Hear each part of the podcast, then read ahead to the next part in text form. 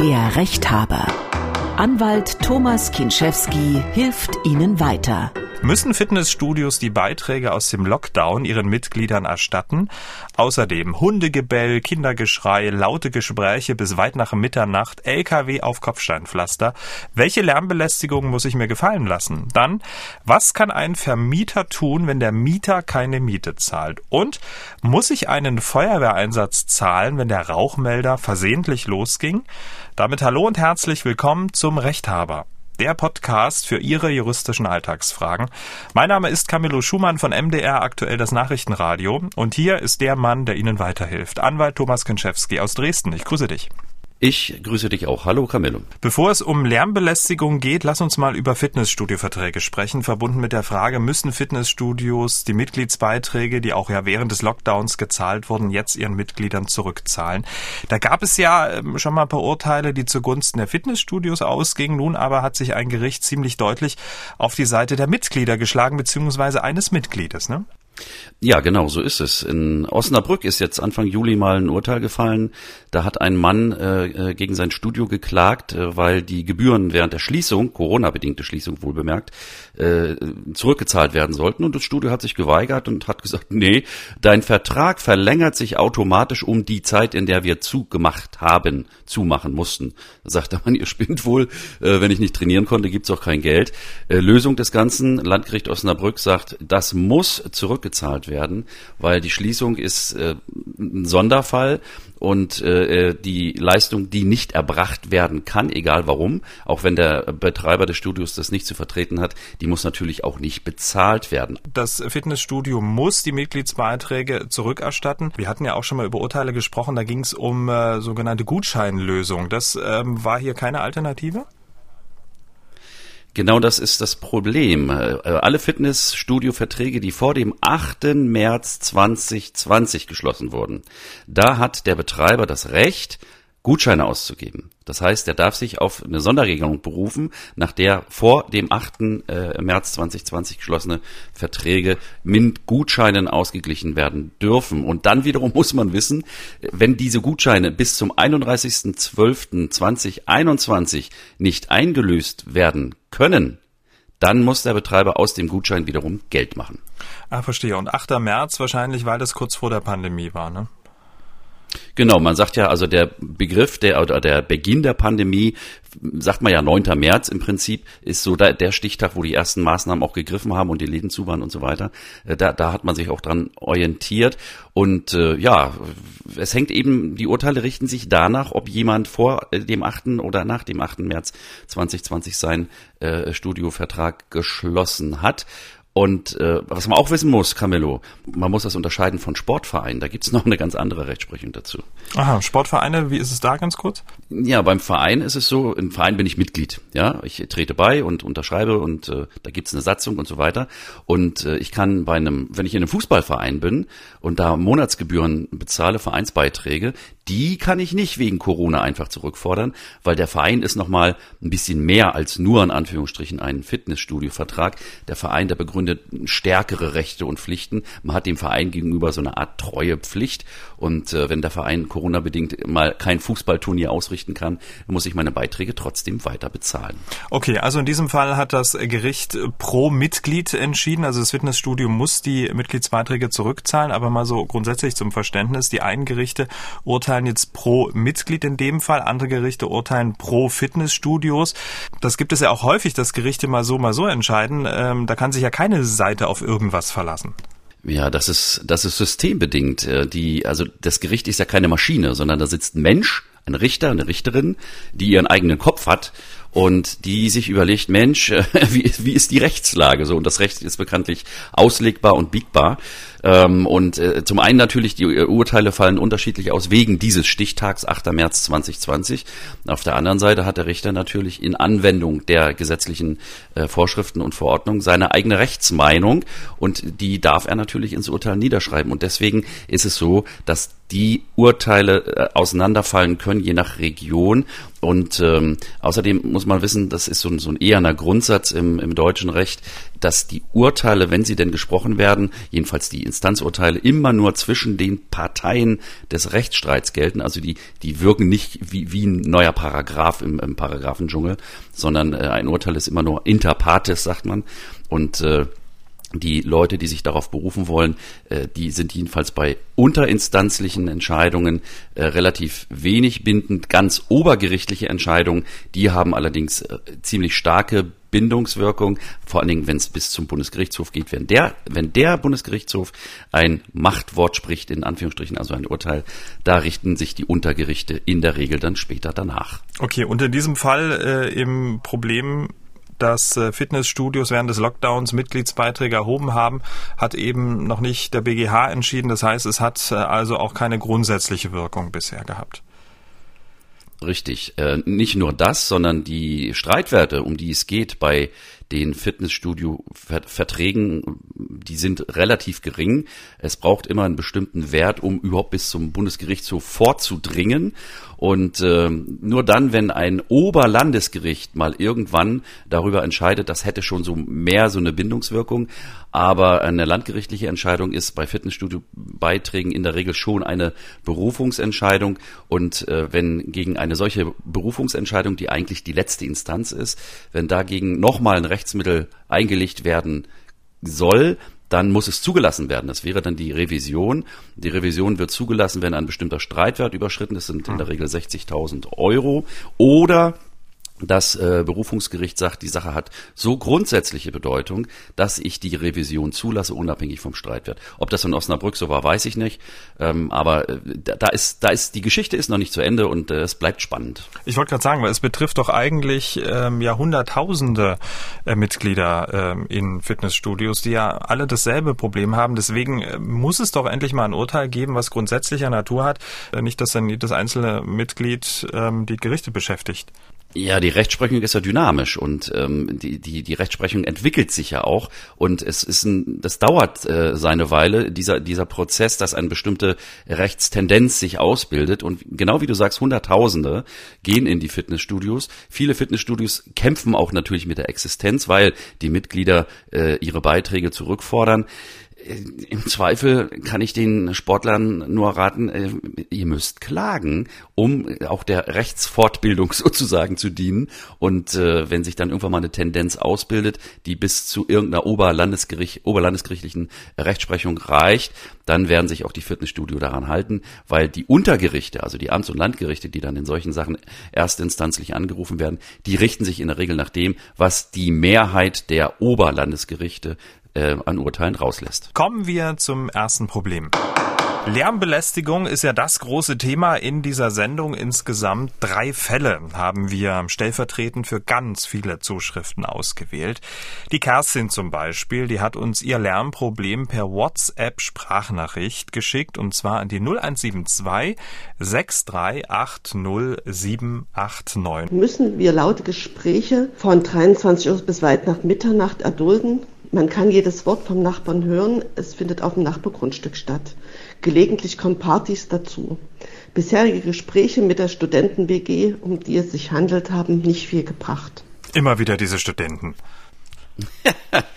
ähm, ich habe da gerade ein Déjà-vu, aber ähm, die Frage wollen wir mal, wollen wir mal anfangen zu beantworten, Camillo, okay? Mhm. Die Kerstin kann sich zunächst auf das äh, Bundesemissionsschutzgesetz berufen. Es gibt auch Landesemissionsschutzgesetze. Jedenfalls ist die Nachtruhe bundesweit einheitlich exakt definiert. Ruhezeit ist generell zwischen 22 und 6 Uhr. In der Zeit ist also laute Musik, Feiern, Hundegebell, Bohren, äh, Rasenmähen und so weiter ist verboten. Das gilt auch für Samstag übrigens, weil der Samstag äh, nach dem Bundesemissionsschutzgesetz ein Werktag ist. Er muss also auch um 22 Uhr Ruhe sein.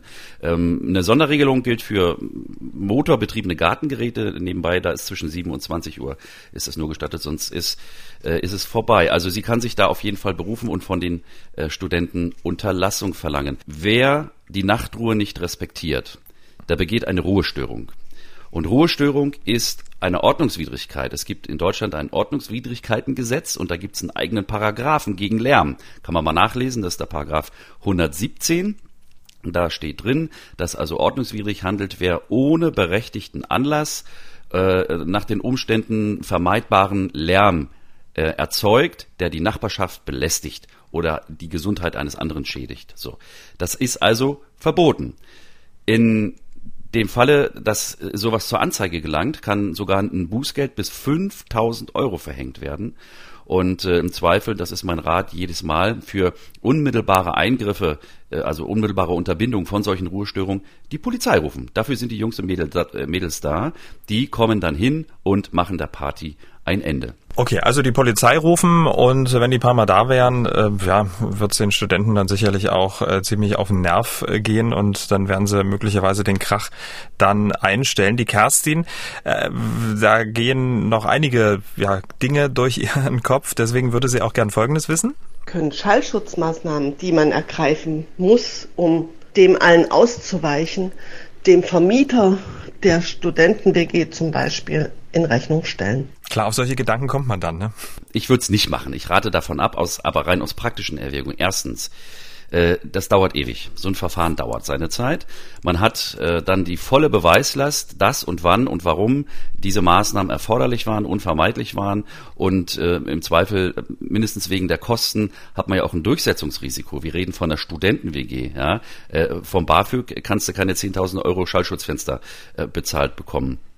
Der, der richtige Weg ist aber vom Vermieter, von demjenigen, der da also die Studenten beherbergt, ähm, darauf äh, zu verlangen, dass der auf seine Studenten äh, einwirkt und dass er also dafür sorgt, dass die sich an die äh, Lärmschutzvorschriften halten.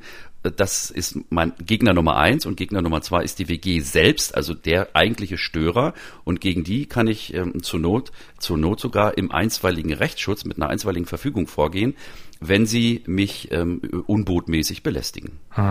Also sozusagen, da gibt es eine ganze Klaviatur an Möglichkeiten. Kerstin hat ihre Studentennachbarn wirklich gefressen.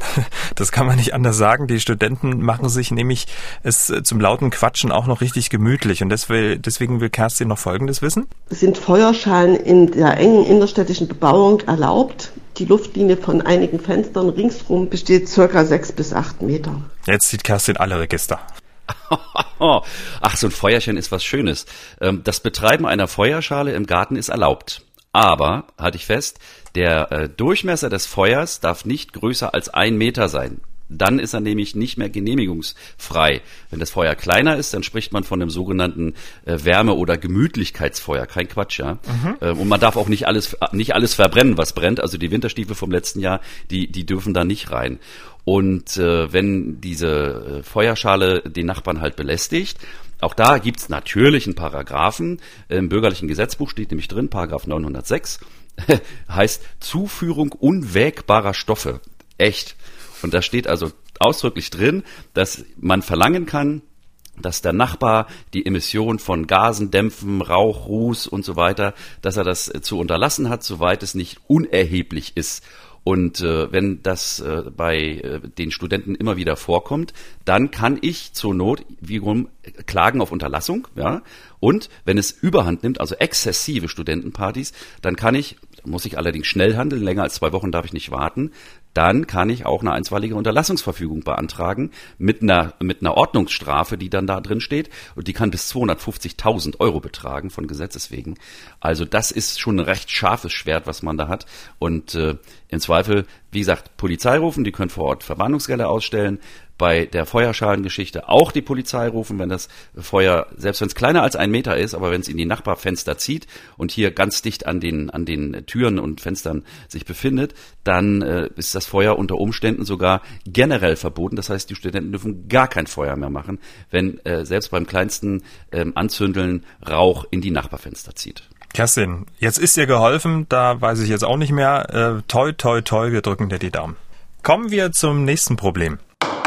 Gertrud hat uns gemailt. Sie schreibt, wir sind Bewohner einer Mietwohnung in Dresden bei einem privaten Vermieter. Seit März 2021 sind wir täglicher Lärmbelästigung ab 15 Uhr, oft bis 21 Uhr ausgesetzt. Vier bis acht Erwachsene mit ihren Kindern und großen Hunden treffen sich an einer Sitzgruppe, die von zwei ähm, Häuserzeilen unmittelbar umgeben ist. Aufgrund der sehr lauten Unterhaltung, Kindergeschrei, Hundegebell muss man seine Fenster schließen und kann auch den Balkon nicht nutzen. Man hält den Krach nicht aus, Ausrufezeichen.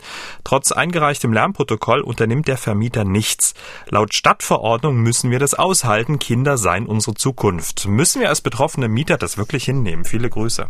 Das Problem ist auch ein zweischneidiges Schwert rechtlich gesehen. Ähm, die von, von Gertrud hier zitierte äh, Stadtverordnung, die, die gibt's nicht, sondern es gibt eine Polizeiverordnung der Landeshauptstadt Dresden und die hat äh, einen Abschnitt Schutz gegen Lärmbelästigung.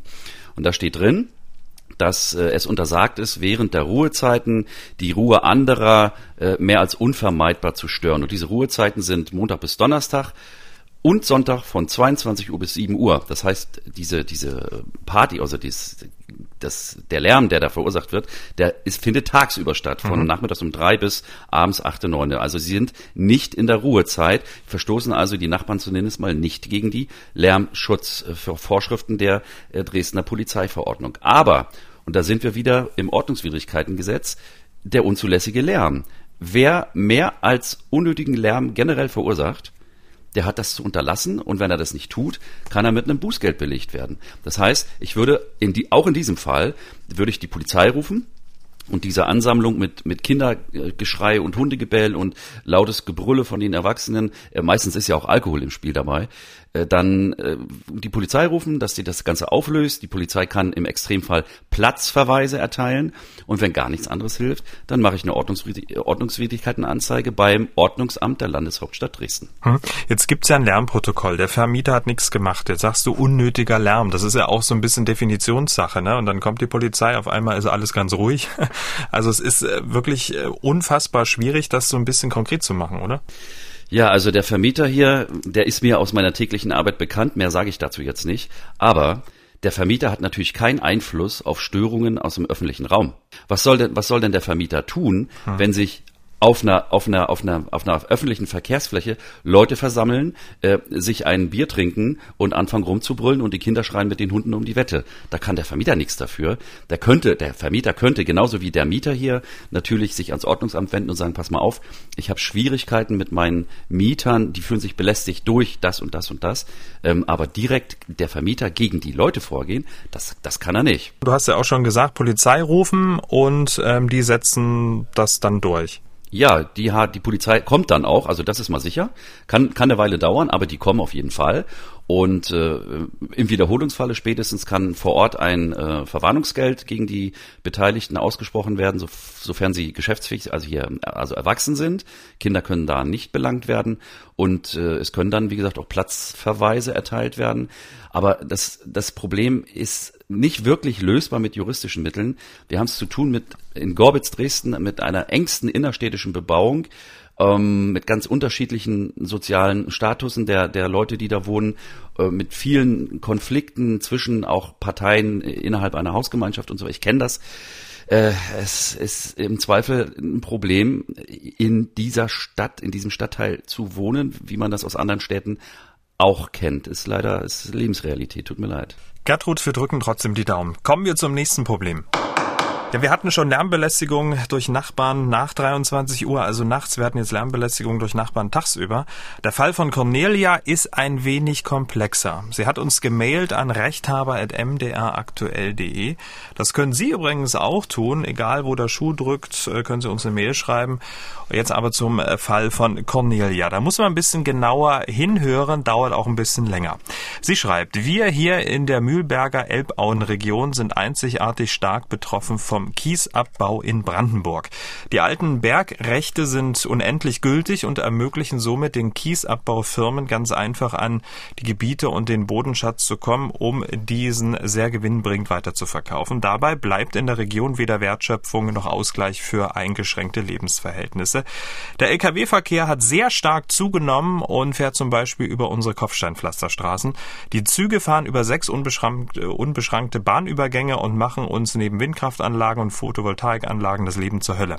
Wie können Verbesserungen für die Bürger rechtlich durchgesetzt werden, beziehungsweise wie können weitere Kieswerke bzw. Kieserweiterungen verhindert werden? Es gibt für die Region Mühlberg ein Gutachten der Über Überbelastung bzw. Hinweise, wie dies teilweise kompensiert werden kann. Jedoch setzt diese Hinweise niemand um. Welche rechtlichen Möglichkeiten gibt es für uns? Unser Lebensraum wird immer weiter eingeschränkt. Hm. Auweia. Also das, das kriegen wir hier nicht abschließend abgehandelt, Camillo. Das, das, da stellen sich ganz viele Fragen.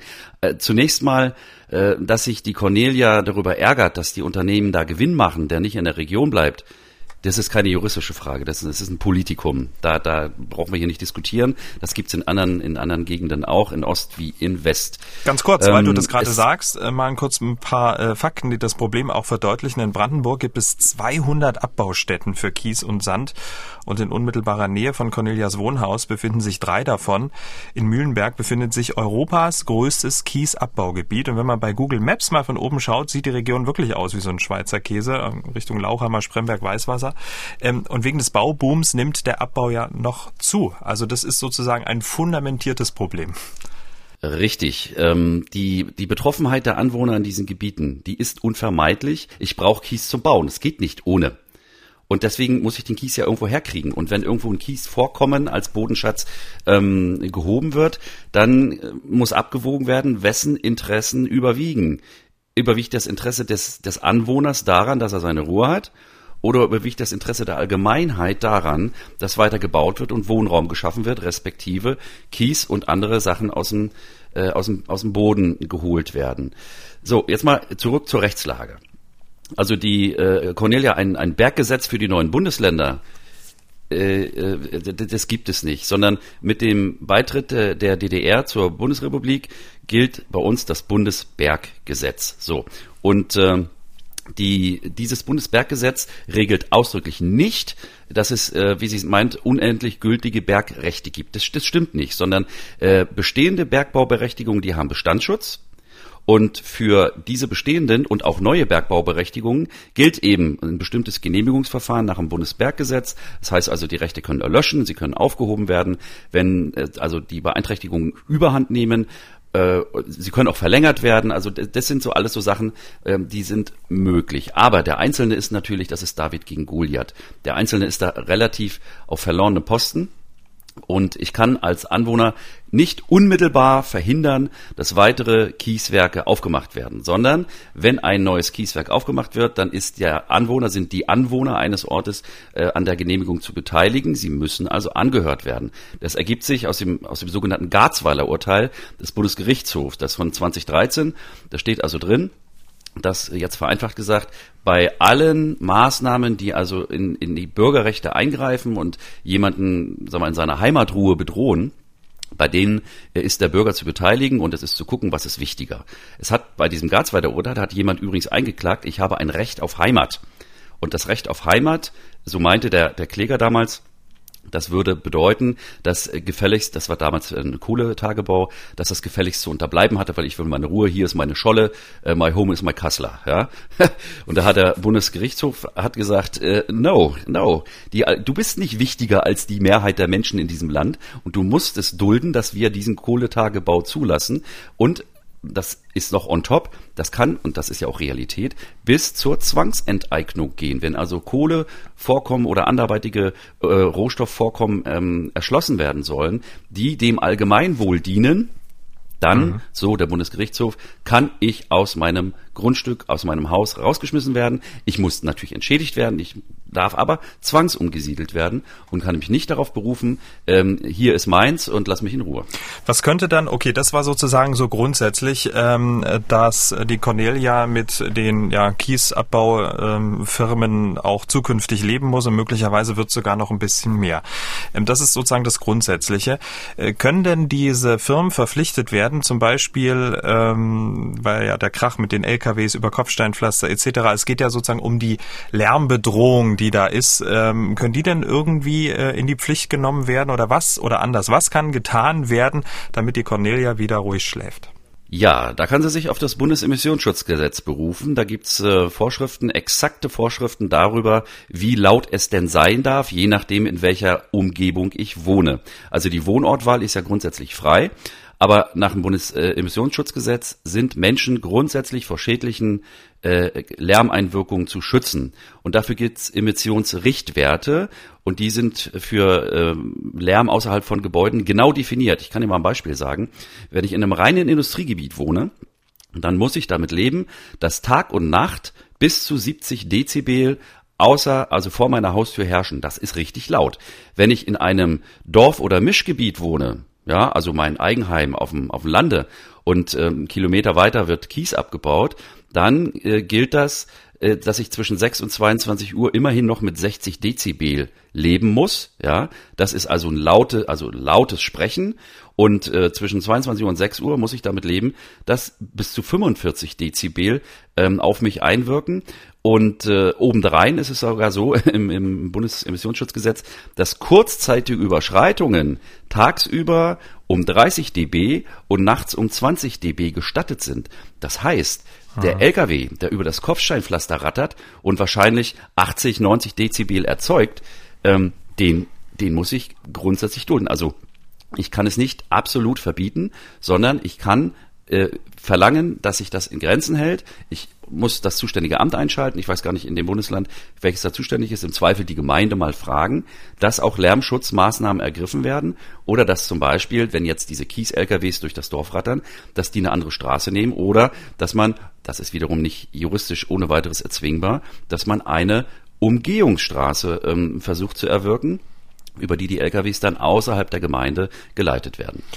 Wenn ich dir so zuhöre, hat äh, Cornelia schlechte Karten, ihr Problem zu lösen, oder? Es, es ist leider so. Also es gibt da, das ist ein, das ist ein Dunkelbereich im, im, im, im deutschen Recht, auch im, im, im Lärmschutzrecht und im, im Bereich des ähm, Anwohner- und Eigentumsschutzes. Die Konkurrenz zwischen den zwingenden Bedürfnissen äh, der, der Bauwirtschaft, jetzt was den Kies angeht, und den Ansprüchen des Einzelnen auf Schutz seiner Privatsphäre, auf private Ruhe und Frieden. Das ist nicht wirklich miteinander in Einklang zu bringen. Das wird sich immer beißen und da wird es immer Streit drum geben ich, also wo ich wohne, das äh, habe ich mir in der Regel lange vorher ausgesucht und meistens ist es auch so, die Leute, die das betrifft, die sind ja nicht nicht nur Mieter, sondern ähm, meistens sind es ja Eigenheimbesitzer, die vielleicht sogar in der zweiten, dritten Generation äh, in ihr Häuschen bewohnen und das zu verlassen, damit man dem Lärm entgeht, das ist meistens äh, kommt äh, den Leuten gar nicht in den Sinn, sondern äh, da, wo ich bin, wo ich aufgewachsen bin und wo ich wohne und lebe, das ist meins. Ich kann nur sagen, das Ganze wird immer Streit geben. Und äh, das Ganze ist auch nicht nur juristisch lösbar. Es gibt Leute, die schließen sich zusammen, bilden Bürgerinitiativen. Ähm, man kann natürlich auch ähm, versuchen einzuwirken auf die äh, Lokalpolitik, die dann vielleicht äh, in Verbindung mit den Leuten tritt, die da diese, diese Werke be betreiben.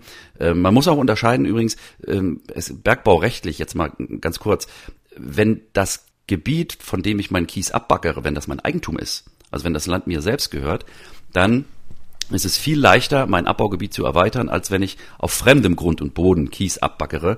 Also das äh, nur zur Frage hier, ob das für, für immer und ewig gilt oder nicht. Aber ich kann äh, unserer Hörerin keine abschließende Lösung anbieten, sondern das Ganze ist ähm, eine Frage der Interessenabwägung und die findet eben auch auf der Ebene der Genehmigungsbehörden statt. Tja, soweit unser Schwerpunkt zum Thema Lärm, welchen man ertragen muss und gegen welchen man sich wehren kann. Wir hoffen, es war für jeden was dabei. Und wenn Sie auch ein Lärmproblem haben, das hier nicht so richtig reingepasst hat, dann schreiben Sie uns doch an rechthaber.mdraktuell.de. Wir sammeln wieder Lärmprobleme und besprechen die dann in einer der nächsten Sendungen. Kommen wir zum nächsten Problem. Der Klaus hat uns eine Mail geschrieben. Klaus ist Vermieter einer Wohnung und der Klaus, der hat ein Problem mit seinem Mieter. Klaus hat geschrieben an rechthaber.mdraktuell.de. Mein Mieter hat auf eigenen Wunsch einen Zeitmietvertrag wegen beruflicher Tätigkeit. Der Vertrag endet am 31. August 2021 und er ist Mietschuldner. Ähm, in seinem Vertrag steht, der von der vermittelten Agentur stammt, bei Ablauf der Mietzeit äh, kann er dann ohne Kündigung und ohne Mieterschutz dann die Wohnung äh, verlassen. Ähm, die Agentur meint, das wäre polizeilich auch durchsetzbar. Entspricht das den rechtlichen Bedingungen? Der Mieter hat von mir diesbezüglich ein Schreiben erhalten, das er auch gegengezeichnet hat. Viele Grüße. Äh, Klaus, wo ist das Problem? Zeitmietvertrag heißt am Ende Tschüss. Ja, der Vertrag ist schriftlich geschlossen worden, das ist ganz wichtig. Damit gilt auch diese Befristung, weil äh, mündlich äh, geschlossene Mietverträge, die äh, gelten im Zweifel, wenn sie über ein Jahr sind, äh, unbefristet. Also das Problem ist nicht, dass der Vertrag zum 31.8. endet, sondern äh, das Problem von Klaus ist, äh, dass er, so verstehe ich die Mail im, in, zwischen den Zeilen, dass er Angst hat, dass der Vermieter vielleicht nicht abrückt und dass er äh, in, der, in der Bude sitzen bleibt. Da muss ich allerdings Klaus den Zahn ziehen polizeilich durchsetzbar ist das nicht. Die Polizei kommt her und sagt, nö, wir sind dafür nicht zuständig, sondern der Klaus muss äh, bei Nichtauszug des Mieters Räumungs- und, Herauskla äh, Räumungs und Herausgabeklage erheben. Er muss also zum Amtsgericht gehen und muss sagen, hier Mietvertrag, Mietvertrag Ende, Mieter noch drin, bitte Urteil, dass der zu gehen hat. Und wenn das Urteil ergangen ist und rechtskräftig ist, dann kann im Zweifel sogar mit Hilfe der Polizei, mit dem Gerichtsvollzieher und mit sogar körperlicher Gewalt der Mieter aus der Wohnung entfernt werden. Ähm, das ist leider so in Deutschland. Äh, dulde und liquidiere heißt der Grundsatz. Ich muss alles, was ich glaube, beanspruchen zu können. Wenn ich es nicht kriege, muss ich es einklagen und dann durch Vollstreckungsmaßnahmen durchsetzen. Eins noch, Klaus. Äh, es hieß so nebenbei, der Mieter hat Schulden, also Mietschulden, ja, also hat wohl Miete nicht bezahlt. Da gibt's einen Bereich, das ist ein ziemliches Dunkelfeld, das ist das sogenannte Vermieterpfandrecht. Es gibt Vorschriften, wonach der Vermieter verlangen kann, dass bei Mietschulden der Mieter äh, die von ihm eingebrachten Sachen als Pfand hergibt. Und zwar ist es so, dass äh, der Vermieter von seinem Pfandrecht äh, da, dadurch Gebrauch macht, dass er dem Mieter ein Schreiben übergibt, in dem steht, du hast so und so Mietschulden, ich mache hiermit von meinem Vermieter Pfandrecht Gebrauch und fordere dich auf, die äh, von die dir gehörenden fändbaren Sachen in der Wohnung bei Auszug zu belassen. Und wenn der Mieter das nicht macht und alles mitnimmt, dann macht er sich sogar strafbar. Das nennt man Pfandkehr. Und äh, da, da steht, da steht äh, Geldstrafe mindestens drauf. Und äh, auf diese Strafbarkeit äh, der, der Entfernung von Vermieter gepfändeten Sachen, da sollte man den Mieter auch gleich darauf hinweisen. Das, das ist nicht, das ist nicht ohne. Und außerdem entsteht dann wenn man dann von seinem Vermieterpfandrecht sozusagen ähm, Gebrauch macht und der Mieter haut ab mit dem teuren LCD-Fernseher und allem drum und dran, äh, dann habe ich auch einen Schadensersatzanspruch. Aber der ist, wenn der Mieter keinen Knopf an der Hose hat, ist das ein zahnloser Tiger. Äh, Mietschulden und Mietnomaden und äh, Mietschmarotzer gibt's nun mal und das ist allgemeines Vermieterrisiko. So, so sind die Menschen, manche. Klaus, also im Zweifel klagen, wir drücken dir die Daumen. Kommen wir zum nächsten Problem.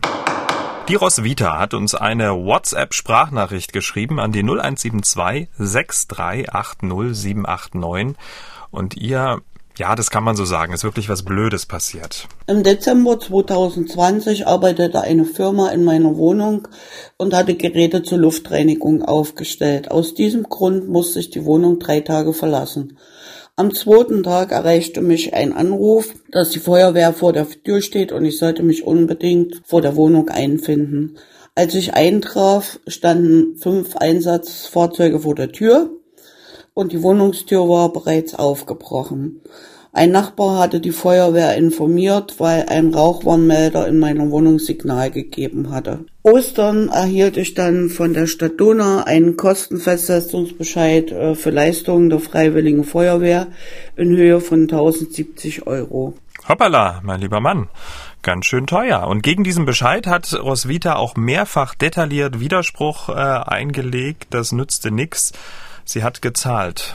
Musste sie? In diesem Fall nein, Roswitha. Ähm, zunächst mal, die Roswitha war so freundlich, vielen Dank. Du hast einige von den Schreiben auch mitgeschickt, äh, die mir hier vorliegen. Äh, der Ausgangsbescheid, wo da also diese 1070 Euro drin stehen, der spricht äh, so von drei Löschfahrzeugen und einem Einsatzwagen. Äh, gegen den äh, hast du äh, richtig Widerspruch eingelegt form- und fristgerecht, das war alles in Ordnung. Und großes Lob an Roswitha, die Begründung in deinem Widerspruch, die ist 1a, die ist rechtlich absolut korrekt.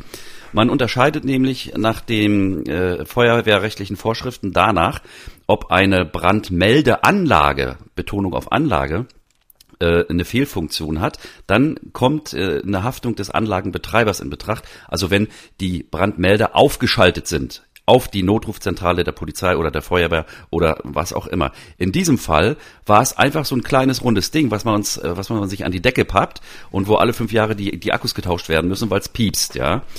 In diesem Fall hat also der, äh, der Brandmelder nur gepiepst und auf Anruf des Nachbarn kam die Feuerwehr. Das muss Roswitha nicht bezahlen. Die Begründung ist folgende. Die, das allgemeine Feuerwehrwesen, also die, die Brandabwehr und die Feuerbekämpfung, ist eine Gemeinaufgabe. Das heißt, die Gemeinde ist dafür zuständig, dass eine, Feu eine funktionierende Feuerwehr unterhalten wird und die ist auch, ohne dass ich als Betroffener das bezahlen muss, zuständig und erst recht, wenn ein Fehlalarm ausgelöst wird, weil der Nachbar einen piepsenden Feuerwehrmelder meldet, dann ist es zum Schutze von äh, Leib und Leben und von den Vermögenswerten, die betroffen sind, äh, eine Gemeinaufgabe, dass die Feuerwehr dort ausrückt und das muss ich nicht bezahlen. Äh, wenn bei mir, also es wäre jetzt genau dasselbe, als wenn jetzt bei mir äh, unverschuldeten Fernseher durchbrennt und die, die Wohnung brennt aus. Ich kann überhaupt nichts dafür. Es kommen lauter Leute, löschen hier, Riesenschaden am Gebäude. Da muss ich die Feuerwehr nicht bezahlen. Das Ganze gilt nur für diese Fälle, in denen eine Anlage, also mit Bezug zur äh, Feuerwehr, hm. ähm, geschaltet ist hier muss ich nicht bezahlen. Okay, bevor du gleich einen kleinen, kleinen, kleinen Schwank aus deinem Privatleben erzählst zum Thema Feuerlöscher, ähm, jetzt kennst du ja die Korrespondenz von Roswitha mit, äh, mit äh, der Stadt. Ähm, was kannst du ihr da jetzt für einen Tipp noch mit auf den Weg geben, wenn sie ja bisher schon alles richtig gemacht hat? Also es gibt da ja ein ganz freches Schreiben der Gemeinde vom 29.06., wo drin steht, ähm, die Angelegenheit darf als erledigt betrachtet werden. Da lache ich mich krüppelig. Ähm, es gibt einen Widerspruchsbescheid, den kenne ich nicht, aber es gibt ihn, der ist ja zitiert worden. Und gegen diesen Widerspruchsbescheid äh, kann ich innerhalb bestimmter Frist Klage erheben. Ja, also Klage auf ähm, äh, Aufhebung äh, des Bescheides in Gestalt des Widerspruchsbescheides und damit sind die Kosten von der äh, sind die Kosten sozusagen weg. Das, das Problem ist, für die Klage gegen den Widerspruchsbescheid gibt es eine Frist. Die Frist ergibt sich aus der Rechtsbehelfsbelehrung. Bitte mal nachlesen, was wieder, was da drin steht, wann dir das zugegangen ist. Wenn die Frist vorbei ist und du hast innerhalb der Frist keine Klage erhoben, dann musst du es leider doch bezahlen, auch wenn es wenn es offensichtlich unberechtigt ist.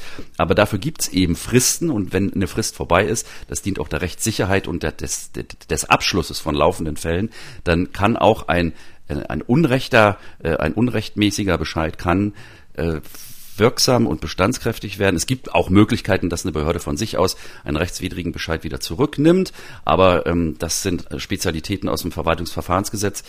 Und äh, da äh, lass das mal jemanden komplett durchlesen, der sich damit auskennt. Mit den paar Schreiben, die ich gesehen habe, sage ich dir, dem Grunde nach ist die Gemeinde im Unrecht. Aber ob du dich, ob du dich rechtzeitig verteidigt hast, auch bis hin dann zur, zu einer Klage, ob das heute noch möglich ist, frag mal jemanden, leg das mal einfach einem Anwalt vor. War das vielleicht auch ein Fehler von Roswitha, dass sie diese über 1000 Euro schon gezahlt hat? Jo, Ganz klar. Das war ein Fehler, weil sie ist ja jetzt darauf angewiesen, äh, sich das, äh, sich das Geld zur Not wieder zurückzuklagen. Hätte sie nicht gezahlt, dann hätte zu, äh, im Zweifel halt die Gemeinde im Wege der Verwaltungsvollstreckung diesen Bescheid einziehen müssen und dagegen wäre wieder gesondert ein Rechtsbehelf möglich gewesen. Aber im vorauseilenden Gehorsam, das gezahlt zu haben, Roswitha, Äh, das war zwar lieb und artig, aber hätte nicht sein müssen. Wäre das denn einfacher gewesen, ähm, sozusagen nicht zu zahlen und sich dann gegen die Aufforderung zu wehren oder ist es einfacher, jetzt sein Geld zurückzuholen? Es ist leichter, nicht zu zahlen und zu sagen, habt ihr noch alle? Äh, wo, wozu gibt's denn die Feuerwehr? Ich kann überhaupt nichts dafür. Ja, es war ein Fehler zu zahlen und es ist immer wesentlich schwerer, so wie hier, die vollendeten Verhältnisse wieder rückgängig zu machen, weil die Gemeinde das, das sage ich der Roswitha so wie es ist, ohne dass die Roswitha da Klage erhebt, zahlt die auf keinen Fall freiwillig zurück. Das ergibt sich aus dem, aus dem Ton der Schreiben, äh, äh die, die, die hier äh, mir vorliegen. So, und jetzt der Anwalt und äh, der Feuermelder, die private Geschichte. Ach, ja, also ich habe, das habe ich dir erzählt. Äh, Im Ernst jetzt, kein Witz. Ich war voriges Jahr mit meiner Freundin an der Ostsee und äh, wir waren in Bad auf dem Dars und da gibt's ein, ein Hotel direkt am Hafen. Total toll. Da hatten wir so eine, so eine Dachgeschosswohnung und da war so eine offene amerikanische Küche. Und direkt hinter den Küchenschränken oben an der Decke war ein Rauchmelder. Und das war ein Rauchmelder, der ist in Hotels Pflicht, der gehörte zu einer Rauchmeldeanlage. Und ähm, ich habe, wie sich das gehört, bei uns bin ich der Koch, äh, habe Fisch gebraten abends um zehn, zehn halb elf, wir haben ein bisschen, ein bisschen zusammengesessen und schön was geschmurgelt und auf einmal macht's wiep, wiep, wiep und der Rauchmelder geht an. Und hm. zwar geht ja im Hotel nicht nur einer an, sondern alle. Ja, also alle auf allen Etagen, auf allen Fluren gehen die Rauchmelder an. Alle Türen klapperten, verschlafene Omas und Opas kamen aus ihren Kommoden. Äh, und zwei Minuten später meine Freundin stand am Fenster und dachte, ach du Scheiße, was ist denn da hinten so blau und blitzt? Die Feuerwehr kam. So, sind die zu mir hoch ins Zimmer, äh, haben auch nicht den Fahrstuhl benutzt, sondern vier, fünf Mann mit riesen Schläuchen um den Hals kamen die Treppe hoch äh, bollerten an die Tür, die wäre fast von alleine aufgegangen und haben geguckt, was ist. Ja, war nix, haben noch die äh, obere Etage kontrolliert. Ich habe sie dann noch zum Essen eingeladen, da wollten sie auch nicht. Und dann dachte ich mir, na ja, sag's mal Bescheid morgens früh an der Rezeption. Das musste ich nicht bezahlen. Und weißt warum? Weil der Rauchmelder bautechnisch falsch angebaut war. Ich wollte gerade sagen, wie kann man denn in, in, der Küche einen Rauchmelder anbringen, oder? Ich meine, das ist ja, klar, und zwar, und zwar nicht nur das. Hm. Ja, direkt hinter hinter der Küchenzeile, also eine offene Küche, da war ein Herd, da, ich habe auf einer offenen Pfanne eben große große Fischfilets gebraten, es hat gequalmt, ist nun mal so, ja, ähm, äh, das gehört dazu. Und direkt in der Nähe den Rauchmelder hinzuhängen, das war einfach äh, spooky. Ähm, der Hotelier hat dann hinterher gesagt, ja, aber woanders hätten wir nicht hinhängen können, das war so ein Maisonette-Ding, also da mhm. ging so eine so eine Wendeltreppe noch hoch.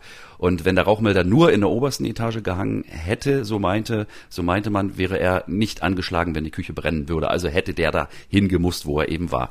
Äh, sorry, nicht mein Problem, aber man hat mir versichert, ich müsse da keinen Cent für bezahlen. Das Ding geht für lau durch. Du erlebst Sachen. Damit sind wir fast am Ende und zum Schluss gibt's äh, wieder was Interessantes, was Unterhaltsames, was Erstaunliches, Thomas. Und äh, du hast mir gesagt, äh, du musst mir unbedingt etwas erzählen, was dir so noch nie untergekommen ist. Da bin ich jetzt aber sehr, sehr gespannt. Ja, du erlebst Sachen, sagst du, genau. Ich bin die Woche gefragt worden, ob ich mir mal was angucken kann. Mhm. Und zwar hat in, in Bayern, in München, eine Frauenärztin eine Stellenausschreibung gemacht. Und äh, da hat, wollte sich jemand drauf bewerben und hat gesagt, oh, das klingt mir aber ein bisschen komisch. Jetzt halte ich fest. Das war eine Stellenausschreibung für eine Assistentenstelle in der Frauenarztpraxis. Und die, die Frauenärztin hat in ihrer Bewerbung zur Bedingung gemacht, dass erstens sich nur Frauen bewerben dürfen. Die müssen mindestens 40 Jahre alt sein die dürfen nicht gegen Corona geimpft sein und sie müssen äh, bereit sein, sich notfalls mit Corona zu infizieren. Wie bitte? Also dürfen keine Panik haben. Ja, Zitat, keine Panik vor Corona. So. Mhm. Und ich dachte, ich dachte, äh, are you kidding me? Äh, das, das, das geht ja mal gar nicht. Das verstößt dermaßen gegen das allgemeine Gleichbehandlungsgesetz zum einen, äh, zum anderen äh, gegen das äh, Fürsorgegebot des Arbeitgebers. Ja, der Arbeitgeber hat die Pflicht, seine Leute vor Corona zu schützen äh, und dann in einer Stellenausschreibung zur, zur Bedingung zu machen, dass äh, die Leute nicht gegen Corona geimpft sein dürfen und infektionsbereit, ja, sage ich jetzt mal mit meinen Worten, da habe ich gesagt, das geht gar nicht. Die Frau, die weiß gar nicht, was sie da gemacht hat. Das ist eine Akademikerin, eine Ärztin, ja. Mhm. Okay, jetzt hört sich das ja schon fast wie ein Scherz an. Die Frau hat es aber tatsächlich ernst gemeint. Ähm, was droht ihr denn im schlimmsten Fall? Wenn ich mich jetzt darauf bewerben würde, auf diese Assistentenstelle, ich bin männlich, ich bin gegen Corona geimpft, und ich habe total Schiss vor einer Corona-Infektion. Wenn ich deswegen nicht genommen werde und stattdessen jemand eine Frau über 40 ohne Impfung mit Corona-Bereitschaft, sage ich mal, dann kann im schlimmsten Falle die Frau, muss die mehr Schadensersatz zahlen, und zwar entgangenes Gehalt. Das ist jetzt im Einzelnen ähm, kompliziert zu berechnen, aber grundsätzlich, und das ergibt sich aus dem allgemeinen Gleichbehandlungsgesetz, ich darf keine diskriminierenden Stellenausschreibungen machen. Ich bin zur Neutralität verpflichtet. Und wenn ich das verletze, dann hat derjenige, der deswegen zurückgesetzt wird, der hat einen Anspruch auf Schadensersatz. Ähm, damit will man äh, verhindern, dass die Leute auf Deutsch gesagt wilde Sau spielen. Und das ist wirklich ein Ding, das habe ich, das habe ich so noch nicht gesehen. Mir liegt diese Stellenausschreibung vor. Ich habe sie vor mir hm. und äh, äh, das, das glaubst du nicht. Thomas, aber du kannst ausschließen, dass diese Stellenausschreibung äh, ein Scherz ist. Ja, das kann ich deswegen ausschließen, weil die Frau nicht nur die Stellenausschreibung veröffentlicht hat, sondern sie hat sie bei der Arbeitsagentur eingereicht. Okay. Die ist sogar bei der Arbeitsagentur hinterlegt und da hat sie, das kam nur deswegen raus, weil sich jemand an die Agentur gewandt hat und gesagt hat, ich suche das und das äh, an Stelle und da sagt die Agentur, oh, hier ist eine passende, eine passende Ausschreibung und hat eben die Ausschreibung dieser Frauenärztin ähm, übergeben. Ich habe die auch gegoogelt, die gibt's wirklich. Sachen gibt's. Damit sind wir am Ende von Ausgabe 14 der Rechthaber. Vielen Dank, Thomas. Wir hören uns dann in zwei Wochen wieder. In der nächsten Ausgabe geht's unter anderem ums Thema Auto, Bußgeldbescheide, Fahrerflucht, Online-Zulassung und so weiter. Bis dahin. Danke, bis dahin. Eins meiner Lieblingsthemen. Ich freue mich. Tschüss, Camillo. Haben auch Sie ein Problem? Dann schreiben Sie uns an rechthaber.mdraktuell.de oder senden Sie eine WhatsApp-Sprachnachricht an den Rechthaber. Die Nummer 0172 6380 789. Der Rechthaber erscheint zweimal im Monat auf mdraktuell.de, in der ARD Audiothek und überall, wo es Podcasts gibt.